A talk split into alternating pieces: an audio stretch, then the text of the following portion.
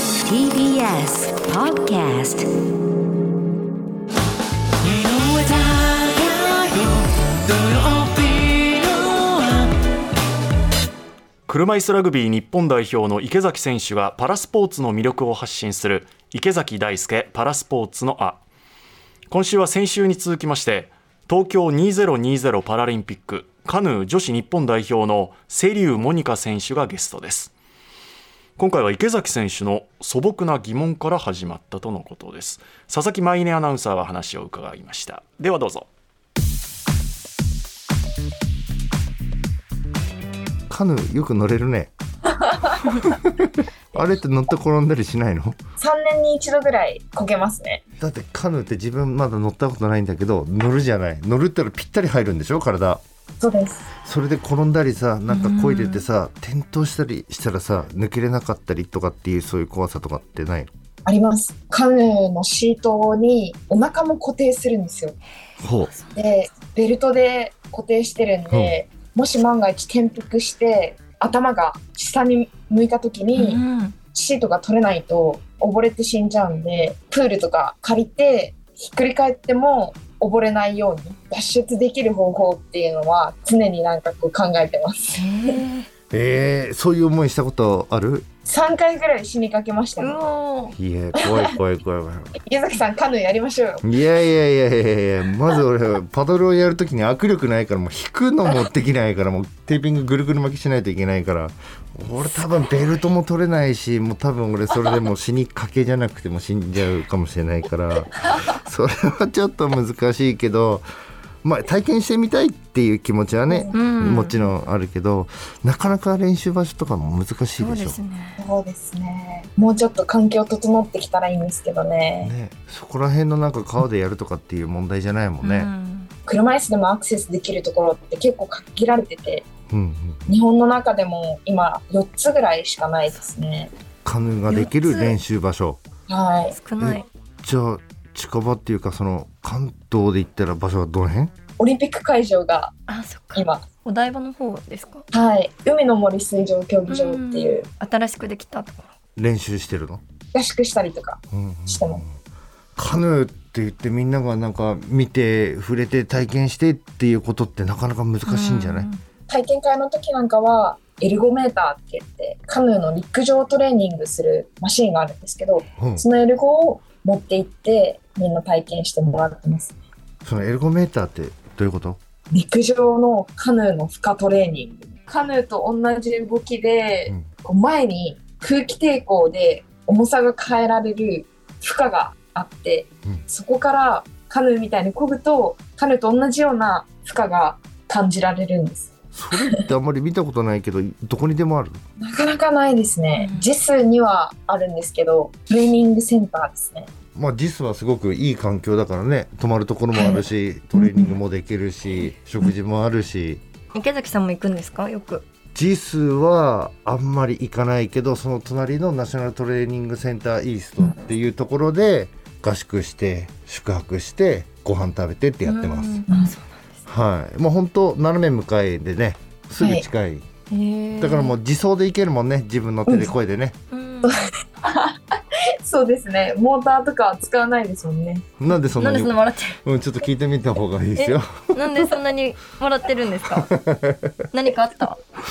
私が行くのにモーターの電動アシストみたいな車椅子につける、それをつけてるといつも池崎さんに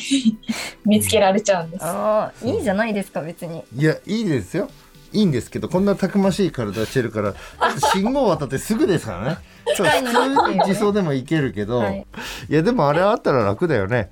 楽ですうね、ん、だって俺もあすっったごい早いんでですようすん。池崎さんはつけないんですか。俺はもうつけない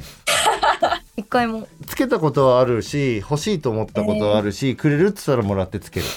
具体的にどういう電動なんですか。車椅子のタイヤとタイヤのはい間につけるみたいなイメージ、じゃあエンジンみたいな感じになるんですか。あそんな感じですへー船のエンジンみたいなでそれがアップルウォッチとつながるんですよ、ええ。ハンドリムといって車椅子漕ぐところあるじゃないですかはい。タップすると進んでいってもう一回タップすると止まるんです。勝手に進んでくれるのそうですこうやってポンポンって2回やると進んへでえポンって叩くと止まるんです、結構スピードも出るんですかうん、まあまあ出ます。へー人が歩くのと同じぐらい。おー早いよ便利ですよねいやあ便る利とっちゃ便利だってポンポンってやったらビーンって言ってくれるから永遠に全そ然うでどすこねまででも日本一周でもできちゃうそんな高目 そうでですよねそうですね。1台70万円ぐらい。おおお高い高いします買わない買わないもらえたら誰かラッキーですね誰かちょうだいそうですでもやっぱ障害の重い人とかねやっぱ漕ぐの大変な人とかもやってるし、島川選手なんかもやっぱつけてるし、そういうの見たらいいなーって思うけど 買おうと思ったら高いから無理だなーってやっぱり池思う崎しさんなら買えますよ何を言ってるんですよ今の何台でも今の今のカットしてくださいよ僕は買えないです からねもう全然そういうの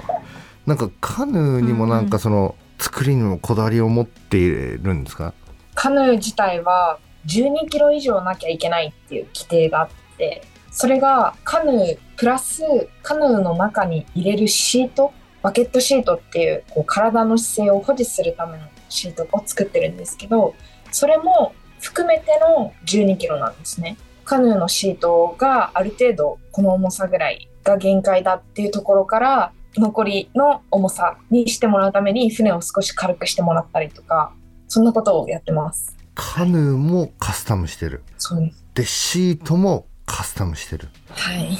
そのシートをカスタムすることによって何が変わるんですか私の場合は体幹を起こしておくことが何もサポートがない状態だと大変なので、うん後ろに背もたれがなきゃいけないんですねでそのシートがあることによって骨盤がしっかりと起きて骨盤が起きることでより前から水を捉えることができるっていうのでその漕ぐ距離自体が長くなるので結果的に早く漕げるっていう役割がありますじゃあそれはもうパフォーマンスに直結するものでそれはあった方が間違いなくいい、間違いないですはあ他の選手とかもそういうカスタムしてる人とかっている義足の選手とかは義足を履いてカヌーに乗ったりとか逆に義足を履かないでバケットだけつけといてうんそこに足を入れ込むとか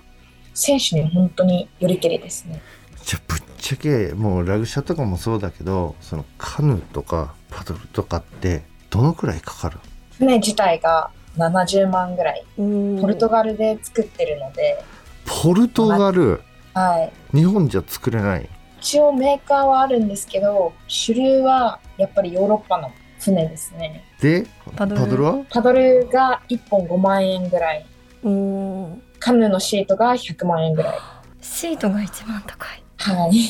シート高いよね高いカーボンねえどのくらいの周期で帰るのそれはカヌーシート自体は1年に1回うぐらわい1年に1回か2回えそれはなんで、こういう姿勢で漕ぎたいとかあるじゃないですかうん、体育座りするような格好でカヌー乗るんですけどその角度をもっと急にしてもっと前に倒れられるようにしたいとかなんかそういう要望がいっぱい出てきちゃって対応しきれなくなるとシートを作り替えみたいなことがあるんですじゃあ毎年その100万円かかるっていうことですかそうですねだって自分だってバケットシートつけてるけどピチって入らなくなったりきつくなったりするたんびに作りたいな高いな痩せようって思いますよ僕うは。んでもやっぱりすごくシートってね体とカヌーを結ぶところだから、やっぱそこってやっぱ大事だし、そうですねね、自分の納得いくようなフィットするっていうのでこだわりが強いんでしょうねきっとね。譲れないところですね最後の方の話にもありましたけどきっと全てオーダーで、ね、ゼロから作ってるでしょうからそシートが100万円でしょ、お金かかりますねれだけかかるってことですよねはスポンサー企業はいかに重要なのかうん国からの支援含めてですけどはより業界がねこうやって盛り上がっていくというんうんうんまたお金も回っていくのかなという気がするんですよね、少しでも応援していきたいものです以上池崎大輔パラスポーツのあでした